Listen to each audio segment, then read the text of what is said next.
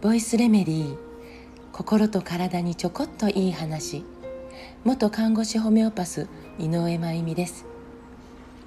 昨日は、えー、広島に、えー、世界で初めての原爆が戦争で使われて78年目の朝でした。78年前の今日は原爆投下の翌日は、まあ、広島にどんな景色が広がっていたのか、まあ、私は残された資料などから想像することしかできないけれどそれでも、えー、胸が締め付けられる朝ですね。戦争が武器を使って暴力で行われてはいけないし戦争に原子力が使われることはもってのほかだとしたら原子力発電所原発をやっぱりやめる選択をすることが戦争に原子力を使わないという意思表示でもあるのですよね。だからこれからも人生をかけてエネルギーの手段として原発を選択することに私は反対の意思を上げ続けたいと思っています。いつの時代も子どもたちが賢者で本当に賢くて子どもたちから学ぶことが多いです。今日は2019年にローマ法王が来日された時直接ね、えー、当時16歳の松、えー、鴨下松木君が、えー、直接ローマ、えー、法王に、えー、訴えたメッセージを、え、朗読させてください。このメッセージを聞いた、まあ、知ったというか大人たちが、え、松木君を責めたことをご存知ですか？子供相手にですね責めたんですよ。風評被害とかえ、恥さらしとか、え、誰かに言わされているとかもういろんな言葉で本当に情けないです。でもその後も松木くんは、まあ、大学生に今なられていてでも今もしっかりと伝え訴え続けているんですね。もう本当に子供は賢者です。まあ松木くんはもう大人ですけどね。では当時のスピーチを朗読したいと思います。僕は福島県いわき市に生まれました。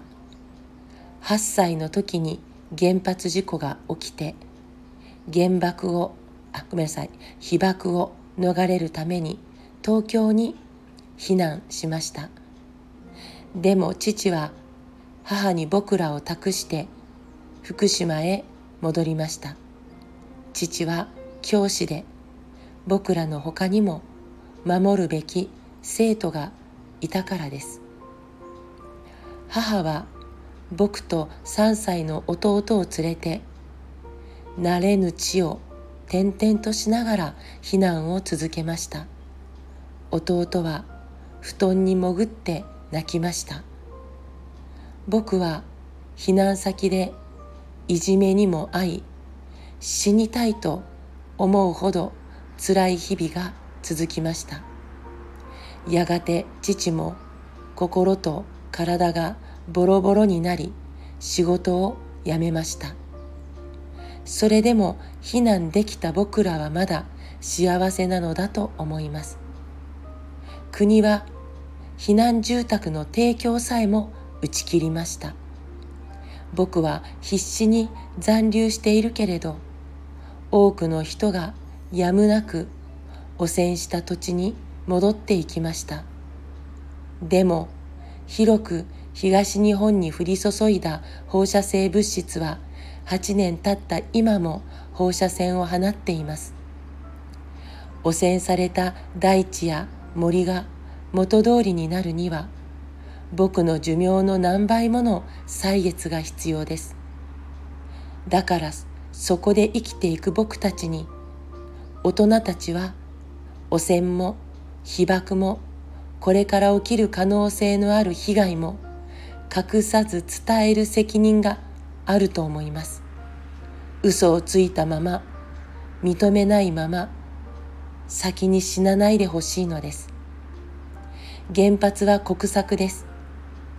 そのためそれを維持したい政府によって賠償額や避難区域の線引きが決められ被害者の間に分断が生じました。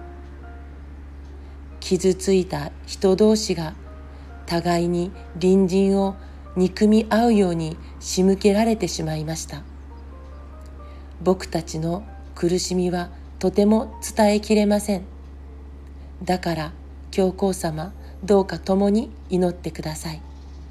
僕たちが互いの痛みに気づき再び隣人を愛せるように残酷な現実であっても目を背けない勇気が与えられるように。